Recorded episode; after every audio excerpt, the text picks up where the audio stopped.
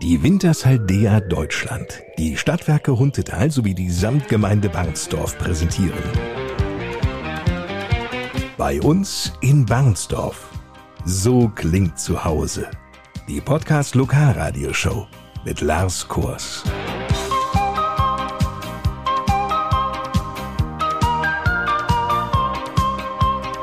Moin und willkommen zur nunmehr sechsten Ausgabe unserer Podcast-Reihe. Wieder mit vielen Menschen, ihren Geschichten, Erinnerungen, aber auch Einblicken in die Arbeitswelt Einzelner. Und das sind die Themen. Die positiven Folgen einer Idee, die aus einer Bierlaune heraus entstand. Da haben die Herren der Schöpfung dann gemeint, man müsste das ganze Wettbewerbsverhalten mal so ein bisschen auffrischen, mal sich so mal so einen Gag erlauben. Das war ja irgendwie so langweilig geworden. Erinnert sich Elisabeth Rodenbeck. Vor 27 Jahren bewiesen nämlich zehn Frauen aus Drebber, dass sie genauso gut auch im Wettkampf sich behaupten können wie ihre Kameraden von der Freiwilligen Feuerwehr. Elisabeth Rodenbeck war eine von ihnen. Mehr zur Frauenpower bei der Feuerwehr in Drebber. Hier im Podcast. Außerdem Rückblick auf eine spannende Unternehmensgeschichte, die Bedeutung der Wintershaldea hier am Standort Barnsdorf. Werkleiter Rainer Ihl. In Barnsdorf haben ja die Öl- und Gasaktivitäten der Wintershall begonnen, vor über 60 Jahren. Bis 2019 war ja Barnsdorf oft der Hauptsitz der Wintershall hier in Deutschland. Und dadurch ergibt sich natürlich auch ja, eine gewisse Bedeutung für die Wintershall als auch für, für Barnsdorf dass wir hier sind. Von der Science-Fiction-Geschichte bis zum Liebesroman. Wir stellen die aus Drebber stammende Autorin Silvia Pranger vor. Am besten kann ich äh, tatsächlich früh morgens schreiben, wenn alles noch ruhig ist und andere noch schlafen. Ich bin Frühaufsteherin und wenn ich dann am Wochenende gegen 6 Uhr aufwache, setze ich mich dann noch im Nachtzeug tatsächlich oft an den Computer und schreibe erst mal zwei Stunden. Und dann schaffe ich auch wirklich was. Der ideale Ort, um die Seele baumeln zu lassen und Kraft zu tanken. Jürgen Lübbers führt uns an seinen Lieblingsplatz. Dort riecht es nach Torf, nach Heide und nach Freiheit. Wo dieser Lieblingsplatz liegt, dazu später mehr. Ein Hauch von Wall Street. Uwe Diephaus von den Stadtwerken Huntetal widmet sich den Großkunden der Stadtwerke und kauft individuelle Mengen an Strom und Gas an der Börse für diese ein. Wenn man dann den richtigen Zeitpunkt erwischt, kann das schon mal, äh, je nach Verbrauch des Kunden, in die 50, 60, 70.000 Ersparnis sein gegenüber dem letzten Jahr. Klingt spannend und ist es auch. Mehr über die Angebote für Firmenkunden der Stadtwerke Huntetal wird Uwe Diephaus uns in dieser Ausgabe von Bei uns in Barnsdorf erzählen. Und einmalig in der Region. Das Barnsdorfer Ballonfahrerfestival. Beim letzten BBFF hatten wir auch ein Team aus Schweden dabei und wenn ich das noch richtig weiß aus der Vergangenheit, hatten wir auch schon äh, Teams aus der Schweiz, aus Litauen, aus Holland. Ja, und auch aus skandinavischen Ländern schon immer mit dabei. Erzählt der erste Vorsitzende des Barnsdorfer Ballonfahrerfestivals, Carsten Voss, vor allem welcher Aufwand mit einem solchen Event verbunden ist. Gute Nachrichten kommen aus dem Rathaus von Samtgemeindebürgermeister Jürgen Lübbers. Zunächst geht es ums Bütz, das Barnsdorfer Umwelterlebniszentrum, dessen Fortbestand ja noch vor einiger Zeit eher fraglich erschien. Doch nun gibt es Licht am Horizont. Oder, Jürgen Lübbers? Ja, das stimmt. Das Bütz besteht in dieser Form seit 2007, ist hervorgegangen aus dem NABU Umwelterlebniszentrum GmbH nach einem Rechtsstreit mit dem damaligen Hauptgesellschafter, dem Arbeitskreis Altpapier in Bahnsdorf, wurde 2007 die Bütz GmbH gegründet. Von Anfang an war es sehr schwierig, die finanziellen Verpflichtungen zu erfüllen. In erster Linie wurden die Einnahmen generiert aus den Erlösen aus Windkraft und Photovoltaikanlagen. Und da die EEG-Einspeisevergütung für die Windkraft ab 01.01.2021 wegfällt, stehen wir jetzt vor massiven finanziellen Problemen. Und da haben wir nach einer Lösung gesucht. Die hat der Bütz-Ausschuss, der extra für diesen Zweck gegründet wurde, auch gefunden. Und der Samtgemeindeausschuss hat die Empfehlungen des Ausschusses übernommen. Und ich gehe davon aus, dass der Samtgemeinderat dieses auch so beschließen wird. Das heißt, das Bütz ist erst einmal gesichert. Ja, das Bütz ist gesichert. Wir werden die Aufgaben des Bützes reduzieren, in erster Linie auf den ideellen Bereich. Zusätzlich soll das Café dort noch geführt werden. Ideeller Bereich heißt Umweltbildung, Kinderbetreuung in den Ferien. Das sind die Hauptthemen. Andere Bereiche wie Vermietung und Verpachtung werden auf die PEP übertragen mit dem dazugehörigen Personal und dem dazugehörigen Vermögen, sodass die PEP dann diesen Bereich übernimmt. PEP müssen wir kurz erklären. Das ist die Planungs- und Entwicklungsgesellschaft Bahnsdorf MBH, eine hundertprozentige Gesellschaft der Samtgemeinde und die PEP übernimmt auch die Windkraftanlagen und die Photovoltaikanlage. Man hört immer wieder aus der Samtgemeinde, aber auch darüber hinaus Stimmen, dass das wirklich eine tolle Einrichtung ist und das ist mir ein besonderes Ansinnen, diese Einrichtung auch langfristig zu erhalten. Und ich glaube, mit diesem Beschluss, der unter Federführung auch des Ausschussvorsitzenden Stefan Bruns herbeigeführt wurde und dem alle Fraktionen bisher zugestimmt haben, das ist eine Lösung, die langfristig bestehen kann. Die Feuerwehren liegen dir auch sehr am Herzen und wir picken uns jetzt eine Feuerwehr heraus, nämlich die Feuerwehr Kornau. Was ist dort genau geplant? Der Samtgemeinderat hat im letzten Jahr einstimmig den Feuerwehrbedarfsplan verabschiedet und dort sind mehrere Maßnahmen aufgeführt, die nach und nach jetzt abgearbeitet werden müssen. Als erste Priorität steht dort die Sanierung und Erweiterung des Feuerwehrhauses in Kornau an, weil dort äh, jetzt schon das Haus aus allen Nähten platzt, denn durch die sehr aktive Arbeit der Jugendfeuerwehr ist es gelungen, dass viele Jugendliche in die Feuerwehr übernommen werden konnten und für die Kameraden Kameradinnen und Kameraden der Ortsfeuerwehr Kornau reicht jetzt schon der Platz nicht aus.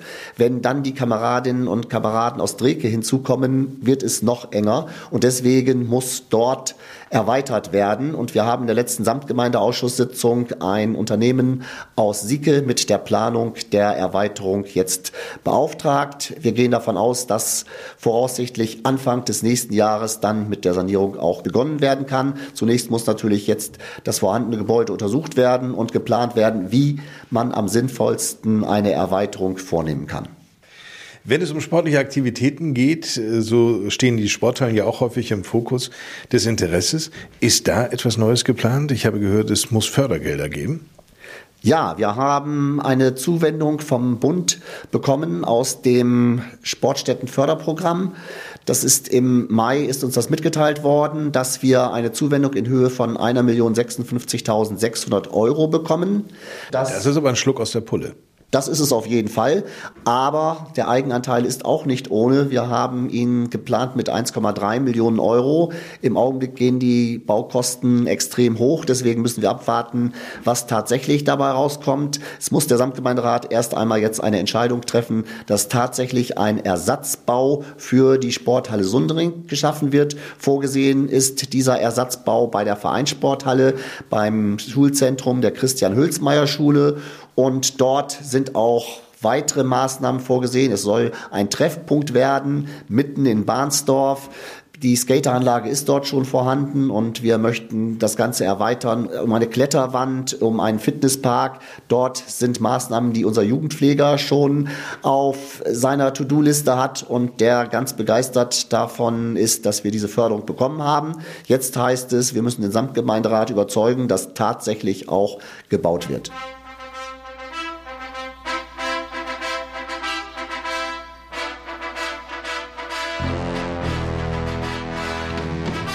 Nun blicken wir einmal 27 Jahre zurück. Es war Mai 1994. Was beschäftigte die Menschen damals? Der Eurotunnel unter dem Ärmelkanal, der Frankreich und England verbindet, wird eröffnet.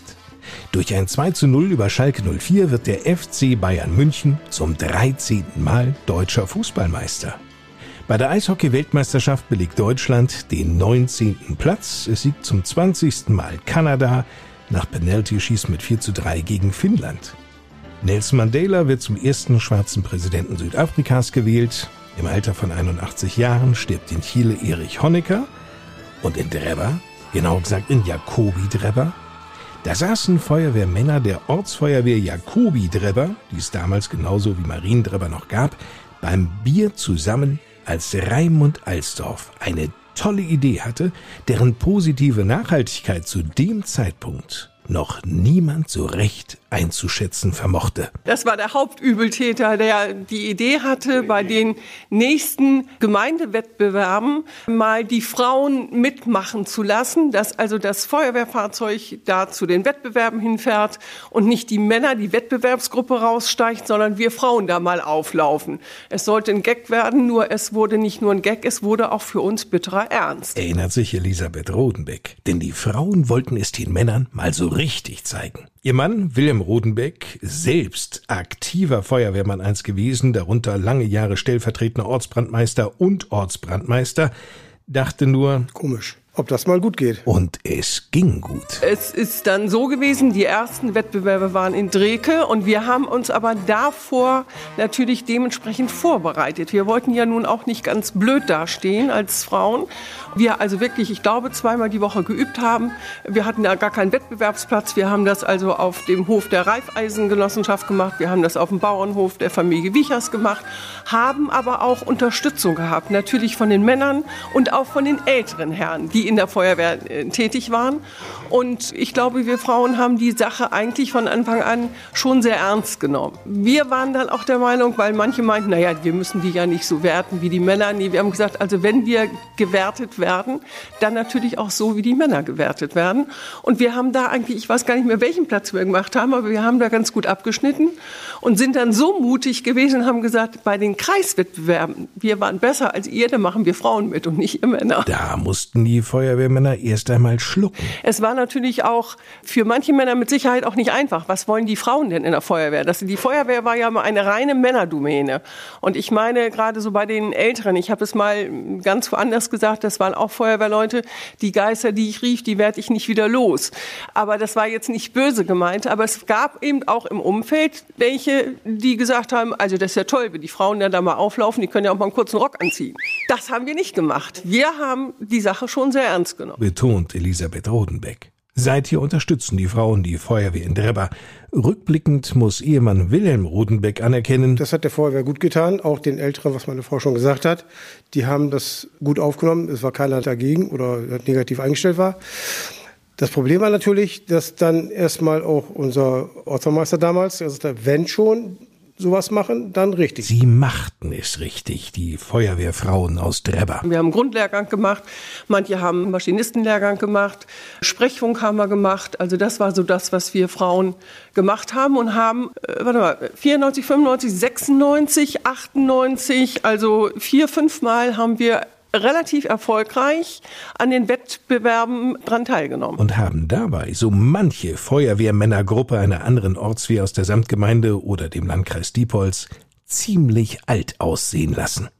Spätestens seit dieser Zeit ist Wilhelm Rodenbeck bewusst. Frauen sind zum Teil ehrgeiziger wie Männer, denke ich mal und können auch ausgleichen, wenn mal Zwistigkeiten sind. Also wenn Männer sich mal bei den Haare kriegen, ja, können Frauen wahrscheinlich auch, aber die können da etwas anders mit umgehen. Das Engagement in der Freiwilligen Feuerwehr Drebber möchte Elisabeth Rodenbeck nicht mehr missen.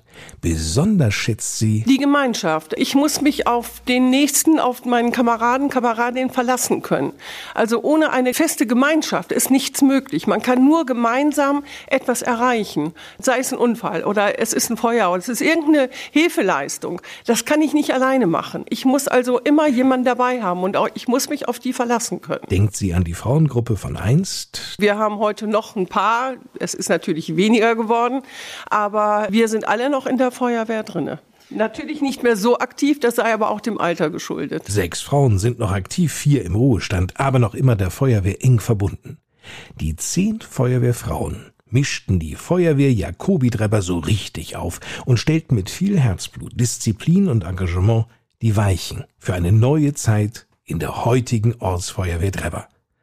Das ergab sich aus einer Bierlaune heraus an einem gemütlichen Abend Mai 1994. 27 Jahre ist das her. As time goes by.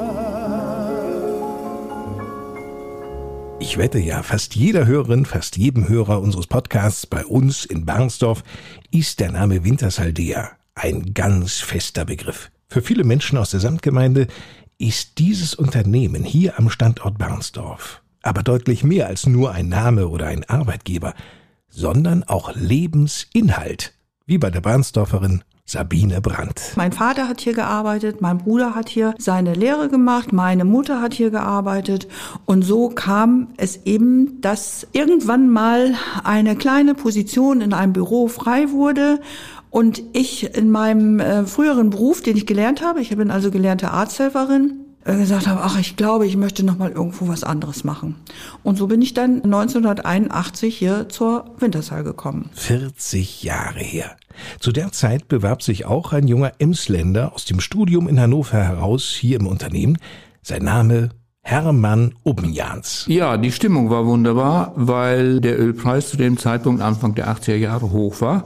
Die Bohrmaschinen schieren Himmel zu wachsen und alle Projekte waren wirtschaftlich. Alles, was mit Öl und Gas zu tun hatte. Dass es der Firma wirtschaftlich sehr gut ging, konnte man an allen Kanten und Ecken sehen und hat sich auch hinterher bestätigt, dass man da nicht auf dem oberen Zahnfleisch ging. Als Ingenieur war Hermann Obenjans Operations Manager also im Prinzip Leiter der operativen Tätigkeiten an den Standorten. Eine absolut vielseitige, aber auch herausfordernde Aufgabe, der sich nur zu gerne immer wieder aufs Neue stellte, bis er vor drei Jahren in den Ruhestand ging. Gefragt nach der Faszination, die sein einstiger Beruf auf ihn ausübte, sagt Hermann Ubbenjans, Da weiß ich kaum, wo ich anfangen soll. Eigentlich alles. A davon, dass man Gott sei Dank Öl nicht nur hinterm Haus fördern kann, sondern dann auch mal woanders hin kann.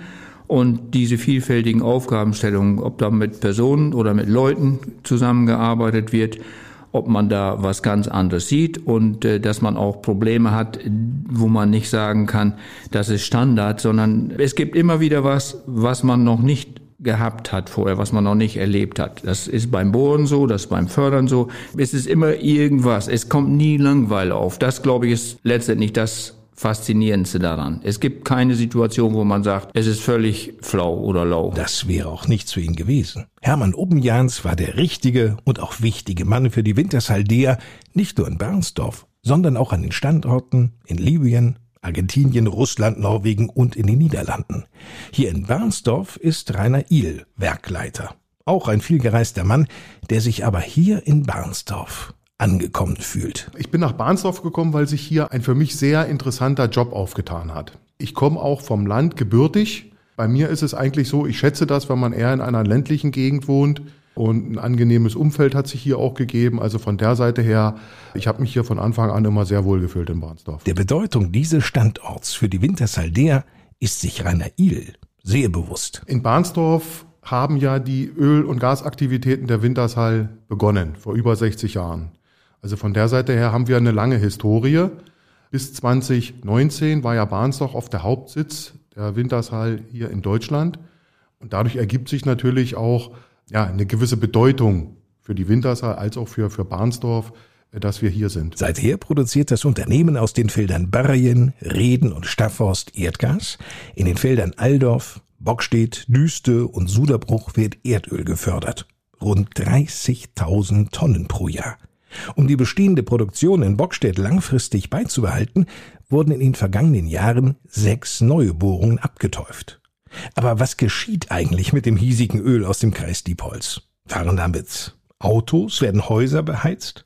Hermann Ubbenjans klärt uns auf. Nein, also aus Öl sind ja eine ganze Vielzahl von Produkten hergestellt. Kunststoffe, ein Auto ist zum Beispiel an einer Vielzahl von Elementen aus Erdöl als Basisrohstoff hergestellt. Kunststoffe jeder Art, die man im täglichen Leben bedient. Chemikalien, die man für alles Mögliche braucht, inklusive Medikamente sind alles auf Öl und letztendlich auch auf Gas zurückzuführen an manchen Teilen. Wer hier arbeitet, spürt sehr schnell den Teamgeist und die Offenheit für Ideen.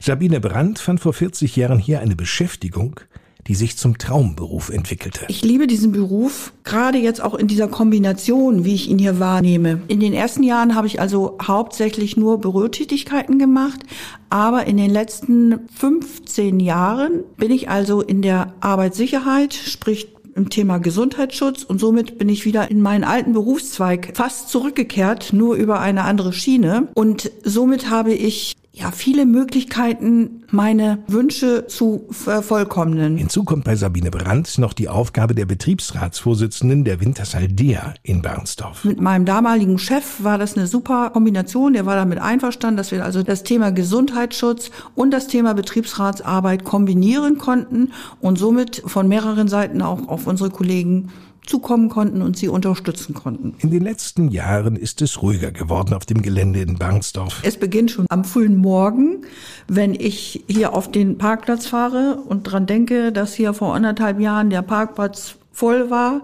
und man schon gucken musste, äh, gibt's noch einen Parkplatz? Wir froh waren, als denn äh, der Neubau dazu kam. Und jetzt äh, fahre ich hier morgens rauf und denke, hm. Die Hauptverwaltung der Wintershall, die hier einst ihren Sitz hatte, wurde verlegt. Hintergrund ist die Fusion zwischen der Wintershall und der DEA. Im Englischen spricht man vom sogenannten Merger. Mit dem Merger haben wir natürlich diese übergeordnete Integration der ehemaligen Wintershall-Kollegen und der ehemaligen DEA-Kollegen in die neue Wintershall-DEA. Das ist die übergeordnete Integration. Auf der anderen Seite haben sich natürlich auch in der Organisation der Wintershall DEA Deutschland Veränderungen ergeben. Bereiche hier in Barnsdorf, die immer der Wintershall Deutschland zugeordnet waren, werden jetzt teilweise funktional über Hamburg geleitet. Und das bedeutet natürlich auch, dass man andere Vorgesetzte hat und nicht mehr direkt hier in Barnsdorf sozusagen die Personen hat. Und das muss natürlich auch ordentlich integriert werden und ordentlich funktional organisiert werden. So erklärt es Werkleiter Rainer Ihl. Für Sabine Brandt endet absehbar ein großer Lebensabschnitt. Ihre Aufgaben bei der Wintershaldea werden bald vorbei sein. Sie bereitet sich auf den Ruhestand vor. In Erinnerung wird ihr vor allem das gute Arbeitsklima bleiben. Dass wir hier immer eine große Familie waren, die immer zusammengehalten hat, wie eine Wand nach außen gestanden hat. Und daran soll sich, wenn es nach Werkleiter Rainer Ihl geht, auch nichts ändern. Zumal die Perspektive für den Standort Barnsdorf der Wintersaldea eine gute sei. Wintersaldea wird auch noch langfristig hier am Standort Barnsdorf präsent sein. Auf der einen Seite haben wir das TSC, unsere Laboraktivitäten und das Kernlager, die für die Wintersaldea weltweit tätig sind. Wir haben einen Ausbildungsbetrieb hier, wo wir derzeitig 36 Lehrlinge ausbilden und das soll auch zukünftig so sein. Die Lehrlinge gehen dann nach dem Abschluss in, in die eigenen Betriebe der Wintersaldea hier in Deutschland. Wir haben den Bereich Logistik hier, worüber alle Transport- und Lageraktivitäten der deutschen Aktivitäten laufen. Und last but not least, wir haben immer noch die Ölförderung hier. Die Lagerstätte hier ist schon relativ alt, aber nichtsdestotrotz, wir sehen hier durchaus noch eine Perspektive für die nächsten Jahre. Bastian ist ein liebenswerter Tollpatsch, der in seinem Beruf als Zookurator aufgeht. Mehr als die Tiere liebt er nur seine beste Freundin Sina, für die er alles tun würde. Daher lehnt er auch nicht ab, als Sina ihn bittet, sie auf der Suche nach ihrem Ex-Freund Mark zu begleiten. Von Eifersucht geplagt, begibt sich Bastian mit Sina auf eine Irrfahrt durch drei Länder. Dabei bemerken beide nicht, dass in ihrem Fall tatsächlich der Weg das Ziel ist. Sina stellt fest, dass Bastian nicht nur ein absolut loyaler Freund mit charmanten Macken ist, sondern auch ein sehr anziehender Mann. Das ist so schön, so wunderschön. Darum geht's in dem Roman Liebe auf Irrwegen aus der Feder von Sylvia Pranger, einer Frau, die ihre Kindheit und Jugend in Drebber verbrachte. Liebe auf Irrwegen ist übrigens nicht das einzige Werk von Sylvia Pranger. Auf ihrer Homepage silvia-pranger.de stellt sie bereits acht Romane vor. Silvia Pranger ist ein Kind, wie sie über sich sagt, der 68er Generation. Die Lust am Schreiben entdeckte sie bereits sehr früh. Da muss ich so in der fünften, sechsten Klasse gewesen sein. Und da habe ich zum Geburtstag von jemandem ein Buch mit Gespenstergeschichten geschenkt bekommen. Und das fand ich so faszinierend, dass ich mir eigene ausgedacht habe und es schade fand, die einfach so in Vergessenheit geraten zu lassen. Und dann habe ich handschriftlich angefangen, die mit dem Kugelschreiber selbst aufzuschreiben und irgendwo in einer Schublade damals dann noch zu horten. Das Studium führte Silvia Pranger von Drebber nach Münster Auch dort schrieb sie fleißig weiter und zum ersten Mal nicht mehr nur für sich. Das fing so im Studium an, wo man dann so auf Gleichgesinnte auch traf. Ich habe Englisch und Deutsch studiert und das sind ja normalerweise Fächer, wo die Leute kreativ sind und wo es auch mehr äh, Kommilitonen dann gibt, die selbst schreiben. Und dann haben wir uns in einer Gruppe zusammengetan und sowas wie Fanfiction damals gemacht. Über Star Trek und Star Wars und das in so kleinen Heftchen selbst veröffentlicht herausgebracht und dann hatte man so 100 bis 150 Leser vielleicht erstmal. Äh, das waren halt so Kleinigkeiten, man hat damit nichts verdient. Aber es hat Spaß gemacht, weil Rückmeldungen kamen. Auch wenn nach dem Studium das Schreiben zunächst ruhte, so wusste Silvia Pranger, ihre Geschichten kommen an. Vor ein paar Jahren startete sie einen neuen Anlauf, jedoch sollten es keine Science-Fiction-Geschichten wie einst sein. Dann ging das so langsam in eine andere Richtung. Ich habe immer querbeet gelesen und wollte dann auch verschiedene Dinge selbst mal ausprobieren. Und so bin ich dann in ein anderes Genre irgendwann gerutscht. Es wurde ein besonderer Liebesroman. Man schickt ja erst ein sogenanntes Exposé ein, eine Zusammenfassung des Romans und eine Leseprobe. Und es wurde halt auch wirklich sofort der gesamte Roman danach angefordert. Gut, und dann gab es natürlich bei einem Erstlingswerk einige Schwächen. Dann muss man Kritik vertragen können. Das ist nicht einfach, zumal ja in einem selbstgeschriebenen Werk auch sehr viel Herzblut steckt. Man sitzt im ersten Moment schon da, muss vielleicht ein paar Tränchen unterdrücken und denkt sich, aua, das tat jetzt aber weh. Und gerade das, was da bemängelt wird, das findest du doch so toll und das möchtest du eigentlich gar nicht ändern. Auf der anderen Seite, wenn man eine Nacht darüber geschlafen hat, denkt man sich, das ist eine Lektorin, die hat vielleicht doch etwas mehr Ahnung als du, was die Leser möchten. Und das Buch soll sich ja auch verkaufen. Und dann sieht man schon ein, okay, ich muss dann vielleicht doch ein bisschen was ändern. Eine Selbsterkenntnis, die letztlich zum Erfolg führte. Übersteigerte Erwartungen sollte allerdings kein bis dato unbekannter Autor an einen Verlag stellen. Der erste Erfolg ist ja schon gegeben, wenn der Stoff überhaupt veröffentlicht wird. Talkshow-Auftritte oder eine Erstauflage, die in die Tausende geht? Nein, so darf man sich das also zumindest bei einem kleinen Verlag und nach meinen persönlichen Erfahrungen nicht vorstellen. Man bekommt auch keinen Vorschuss und auch keine 100.000 Auflage beim ersten Mal. Es spielt sich eher in dem Rahmen ab, dass gesagt wird, so und so viel Prozent von einem E-Book erhalten Sie, so und so viel Prozent von einer Printausgabe erhalten Sie. Und dann wird gedruckt, wenn man viel Glück hat, in einer Auflage von ein paar hundert Stück. Davon bekommt man zehn Belegexemplare.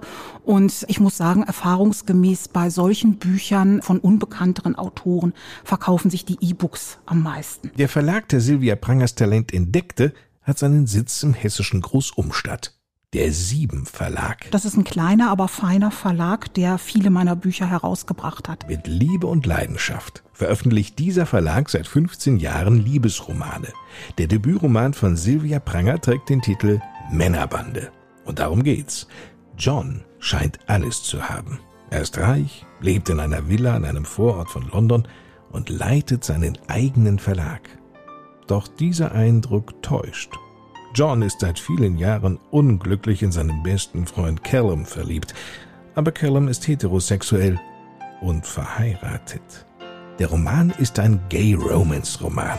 Reaktionen auf dieses Werk die gab's reichlich. Ja, also gerade weil das so immer noch ein ja, Nischenprodukt ist, so möchte ich das mal ausdrücken, kommt da sogar sehr viel an Reaktionen. Merkwürdigerweise besonders von Männern, die das liebend gerne lesen und immer wieder gesagt haben, davon gibt es viel zu wenig und du schreibst so schön humorvoll, da ist nicht alles immer so, so bierernst, traurig und dramatisch wie in anderen Gay Romances. Das waren viele Reaktionen. Und dass eine Frau von der Liebe zwischen zwei Männern schreibt, das verwundert auch nicht, weiß Silvia Pranger. Weil erstaunlicherweise sind es wohl um die 90 Prozent Frauen, die Gay Romances schreiben. Beziehungs- und Liebesgeschichten haben es Silvia Pranger angetan. Stets versehen mit einem Schuss Humor auch mit persönlichen Einflüssen? Ich weiß nicht, ob man das überhaupt muss, aber es lässt sich bis zu einem gewissen Teil, glaube ich, überhaupt nicht vermeiden.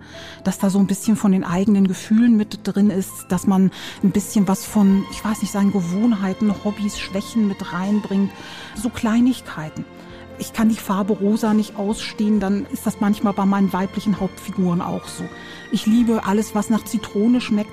Das ist bei einer meiner weiblichen Hauptfiguren ebenso. Also so Kleinigkeiten, die fließen schon ein. An Ideen mangelt es Silvia Pranger nicht. Also ich habe zu Hause, würde ich jetzt mal schätzen, auf meiner Festplatte gespeichert an die, na, weiß ich nicht, 35 neue Ideen zu Romanen. Es ist eher das Problem, etwas auszusuchen, weil man nur begrenzt Lebens- und Schreibzeit hat und weil es ja auch irgendwo bei einem Verlag nach Möglichkeit unterkommen soll. Da Stillstand für Sylvia Pranger unvorstellbar wäre, entwickelt sie sich und ihre Geschichten stets weiter.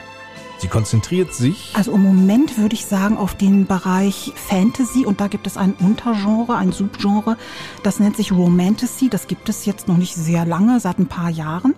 Und das ist eine Mischung aus dem Bereich Fantasy und Romance, also einer Liebesgeschichte. Und wenn alles gut läuft, dann steht Sylvia Pranger als erfolgreiche Autorin kurz vor so einer Art Quanten. Sprung. Jetzt lehne ich mich wieder ein wenig weit aus dem Fenster. Ich habe gerade Kontakt zu einem großen Publikumsverlag, der an meinem neuesten Manuskript interessiert ist. Allerdings ist das noch nicht in trockenen Tüchern, aber das wäre natürlich ein riesiger Erfolg. Wir drücken ganz fest die Daumen.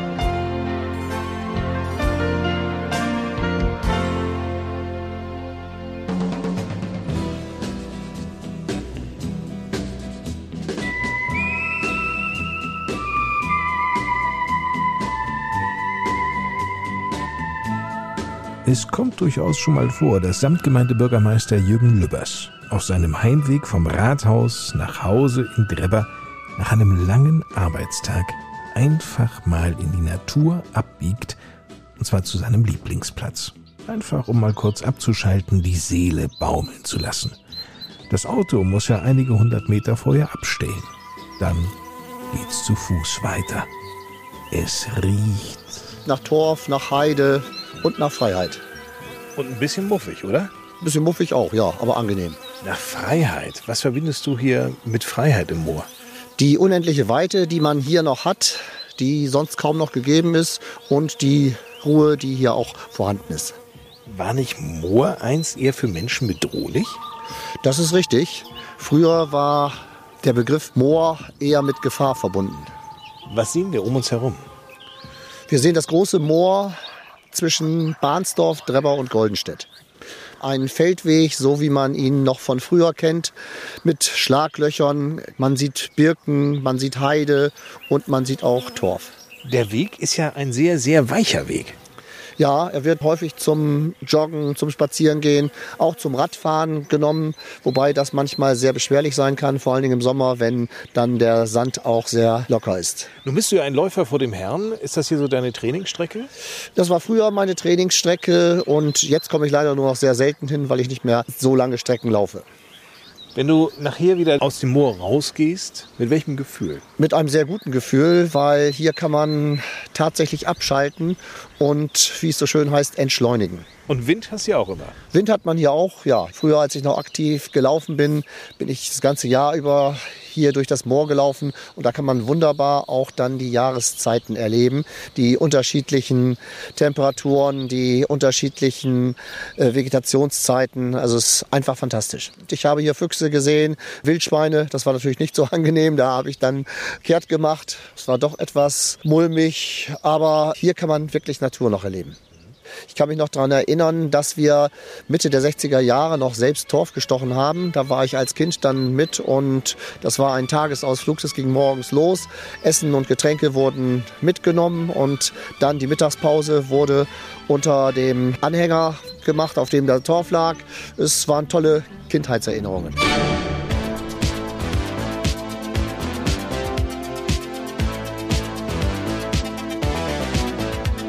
In der letzten Ausgabe unseres Podcasts bei uns in Bernsdorf, da haben wir ja das Freizeitbad Hunteholz, das wiederum von den Stadtwerken Huntetal betrieben wird, vorgestellt.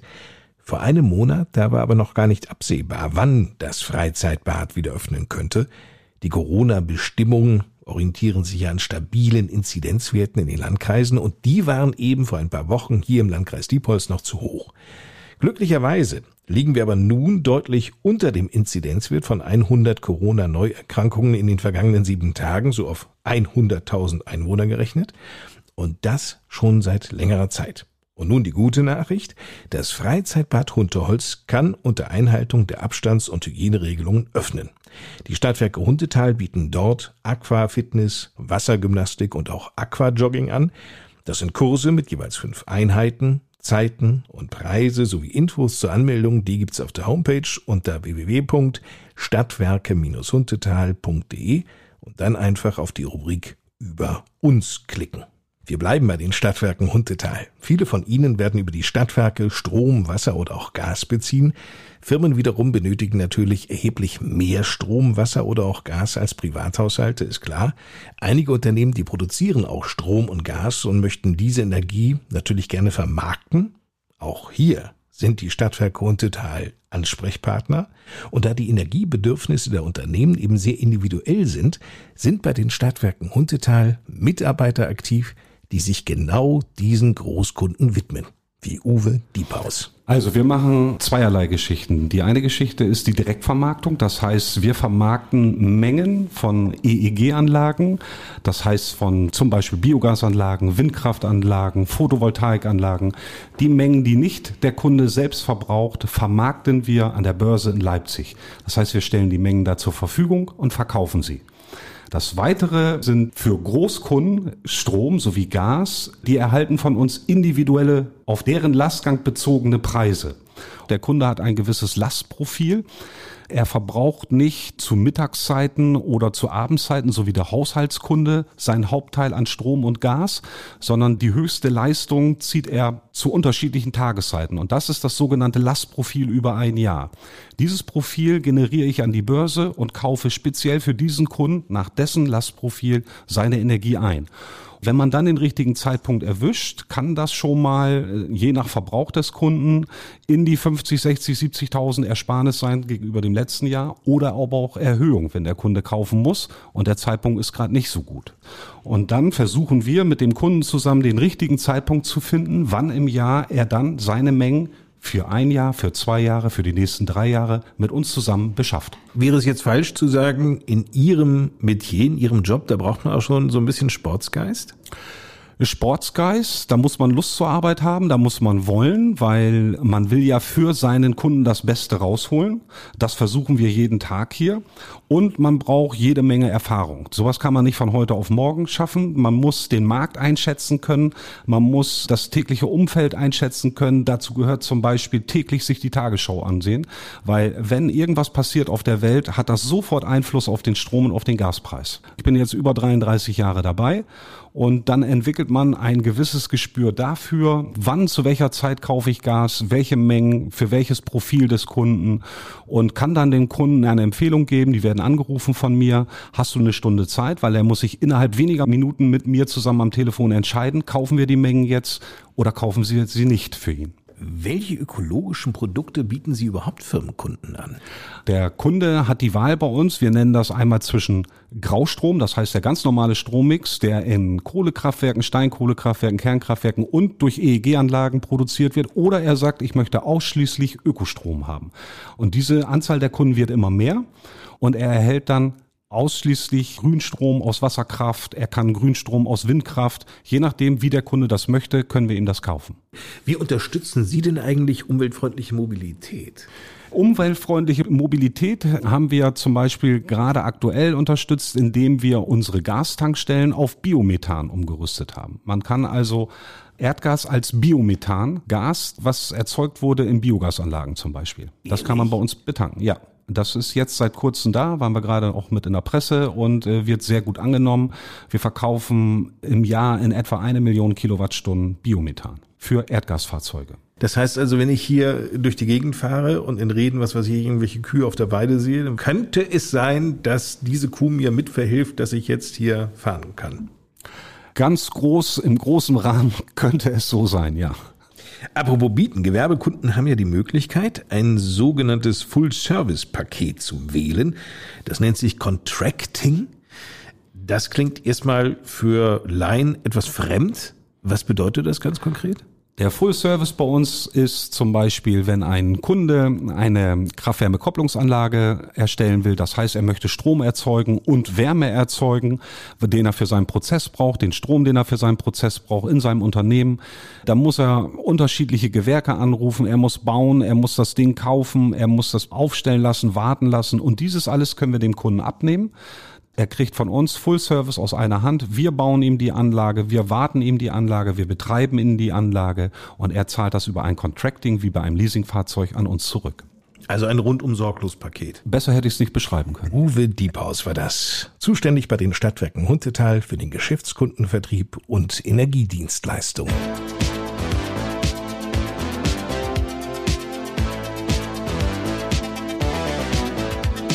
Nun zu einem ganz besonderen Spektakel, das alle zwei Jahre Tausende immer wieder aufs Neue fasziniert.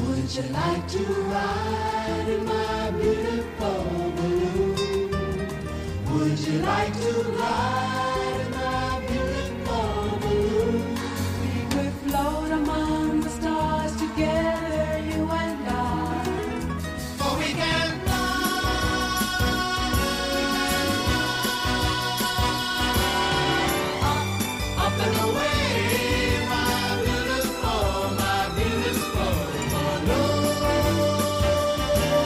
Barnsdorfer Ballonfahrerfestival, kurz BBFF. Angefangen hat alles 1990.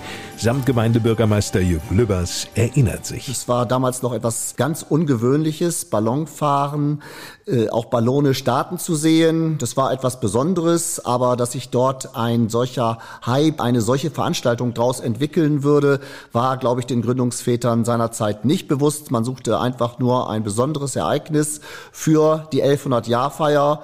Und dann ist man aufs Ballonfahren gekommen. Ja, was sich daraus ergeben hat, das sehen wir alle zwei Jahre hier im Sundering. Seither konnte das Barnsdorfer Ballonfahrerfestival 15 Mal stattfinden. Organisiert wird das internationale Treffen der Ballonfahrer vom gleichnamigen Verein, dem seit einem Jahr Carsten Voss vorsteht.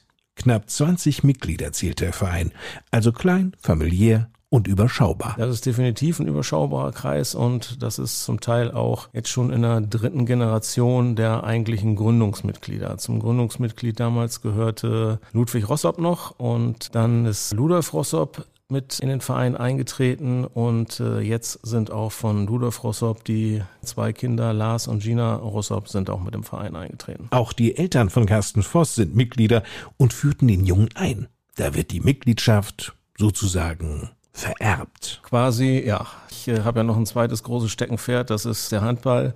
Da ist es ja bei einigen Vereinen auch so, dass dort wirklich die Saisonkarten, die Jahreskarten, da kann man gar keine Karten bekommen, die werden auch vererbt.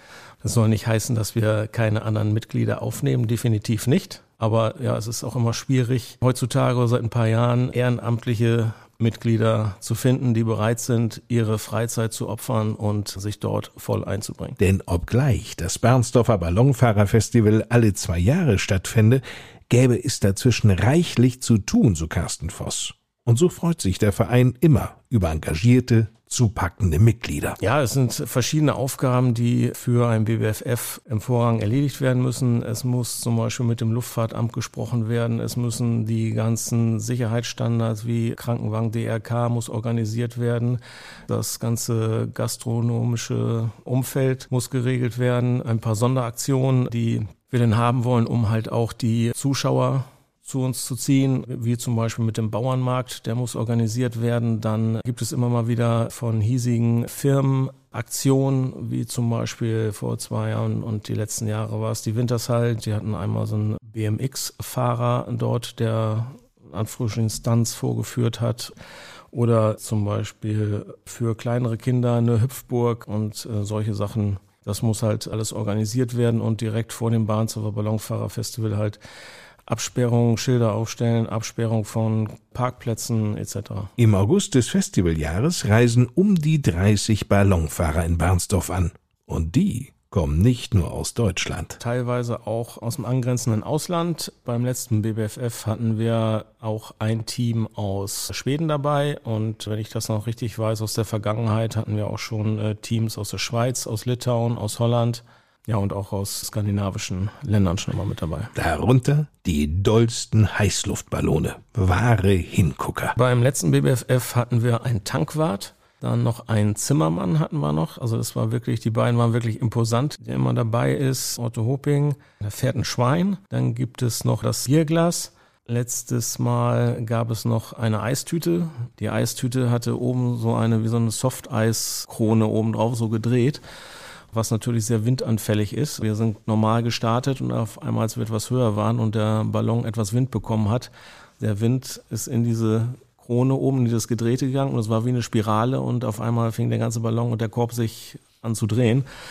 Da habe ich mir erst im Moment auch gedacht, denk, ob das jetzt normal ist, ich weiß es jetzt nicht genau, aber der Pilot hat wohl meinen Blick gesehen und er hat gesagt, ich könnte mich entspannen, das wäre gleich alles wieder vorbei. Ja, Abenteuerlust gehört eben auch dazu. Ob die Heißluftballone am Festivalwochenende letztlich allesamt auch starten können, das lässt sich im Vorfeld nur ganz schwer abschätzen. Carsten Voss erklärt auch warum. Das Wetter spielt eine ganz große Rolle. Ich sage jetzt noch das Thema Thermik. Es ist für viele Zuschauer immer unvorstellbar, wenn mal wirklich gutes Wetter ist und es ist warm abends noch, es ist kein Windzug und dann sagen die Piloten halt aufgrund der Thermik können sie halt nicht starten. Dann ist es für viele Zuschauer, denn es ist unvorstellbar. Die sagen dann immer, es ist doch super Wetter jetzt. Ne? Das regnet nicht, es ist kein Sturm oder so. Sie können doch eigentlich starten. Aber es ist sehr, klar, witterungs- und äh, thermikabhängig. So sieht's aus. Denn durch die Sonneneinstrahlung und die damit verbundene unterschiedliche Erwärmung des Bodens entsteht im Sommer mit zunehmendem Tagesverlauf verstärkt Thermik. Thermik ist jedoch für die Ballonfahrt wirklich schlecht, weil damit in der Regel stärkere Windgeschwindigkeiten und unkontrollierbare Auf- und Abwärtsbewegungen der Luft verbunden sind. Ballone fahren daher im Sommer in der Regel in den ersten beiden Stunden nach Sonnenaufgang und in den letzten beiden Stunden vor Sonnenuntergang. Aber wenn sie denn aufgestiegen sind, die Ballone, dann kommt jeder Ballonfahrer in Schwärmen. Es ist eine unheimliche Atmosphäre. Es ist unheimlich ruhig. Auch wenn man dann im Korb steht, man fühlt sich doch irgendwie schwerelos, weil es ist, ist ruhig alles. Also man hat nicht das Gefühl wie einem Flugzeug. Da sitzt man ja, man hat ja immer noch Außengeräusche, die man dann da mitbekommt. Aber da, okay, beim Ballonfahren hat man auch den Gasbrenner, den man zwischendurch mal hört. Es ist ein unbeschreibliches Gefühl und ich kann jedem nur sagen, das muss man wirklich mal miterlebt haben. Über den Wolken muss die Freiheit wohl grenzenlos sein. Alle Ängste, alle Sorgen, sagt man, blieben darunter verborgen und dann würde, was uns groß und wichtig erscheint, plötzlich nichtig und klein. Samtgemeindebürgermeister Jürgen Lübbers, der hat's auch schon miterlebt und wurde, wie es dann üblich ist, nach der ersten Fahrt und Landung auch entsprechend getauft. Also mein Adelstitel ist Jürgen, der senkrecht startende Schultes von der Samtgemeinde ortsunkundig gefahren zur Distelwiese bei Barenburg. Und das hat mich geprägt und ich bin mittlerweile dreimal gefahren und es ist immer wieder ein Erlebnis. Trotz Höhenangst, die ich nicht verschweigen kann. Und das ist nun wirklich ein Adelstitel, den man nie vergisst. Zumindest nicht als getaufter Ballonfahrer. Genauso unvergesslich sind die Eindrücke, die wir mit Glück, wenn es die Lockerungen zulassen, vielleicht in diesem Sommer auffrischen können. Beim 16. Barnsdorfer Ballonfahrerfestival. Samtgemeindebürgermeister Jürgen Lübbers. Die Samtgemeinde Bahnsdorf und der Flecken Bahnsdorf stehen alle zwei Jahre im Blickpunkt einer breiten Öffentlichkeit. Ich glaube, die überregionale Bekanntheit von Bahnsdorf ist während des Ballonfahrerfestivals enorm. Und was für die Nachbarkommune Fechter der Stoppelmarkt ist, ist für Bahnsdorf das Ballonfahrerfestival. Zum Schluss dieses Podcasts bei uns in Bernsdorf sind wir wieder im Büro von Samtgemeindebürgermeister Jürgen Lübbers gelandet. Der freut sich schon richtig doll auf den 12. Juni, einen Sonnabend, denn in Drebber wird der 22. Drebberlauf gestartet, das traditionsreiche Straßenrennen im Dorf. Jürgen Lübbers, der war von Anfang an mit von der Partie. Ich war in der Organisation bei allen Läufen dabei, konnte aber einige Jahre nicht starten, da ich eine neue Hüfte bekommen habe und deswegen nicht so fit war. Mittlerweile bin ich wieder zweimal beim Halbmarathon gestartet und möchte auch in diesem Jahr starten. Wir werden auf jeden Fall in diesem Jahr den Drebberlauf durchführen. Im letzten Jahr ist er Corona-bedingt ausgefallen. Wie das Ganze stattfindet, das werden wir jetzt in den nächsten Tagen entscheiden. Das hängt von der Corona-Verordnung des Landes ab. Im Extremfall nur virtuell. Das heißt, jede Läuferin, jeder Läufer, die sich anmelden, läuft die vorgegebene Strecke und meldet sie uns, bekommt dann eine Urkunde oder im Idealfall mit Zuschauern beim Sportplatz in Drebber. Äh, Wahrscheinlich wird es ein Mittelding sein, aber es wird auf jeden Fall gelaufen. Naja, ich meine, der Drebberlauf durchs Wohngebiet in Drebber lebt ja auch von den Zuschauern, nicht? Dass die Leute im Garten sind, dass sie anfeuern. Ja, und dass sie die Strecke im Vorfeld schmücken, dass sie die Läuferinnen und Läufer anfeuern. Es ist einfach ein Dorfereignis, das über die Region hinweg bekannt ist. Und damit endet dieser Podcast. Herzlichen Dank, Jürgen Lübbers. Im Juni hören wir uns wieder, dann mit einer Sonderausgabe, dann mit den zwei Kandidatinnen und dem einen Kandidaten für das Amt des Samtgemeindebürgermeisters hier in der Samtgemeinde Barnsdorf. Mein Name ist Lars Kors. Bis dahin, Ihnen eine gute Zeit.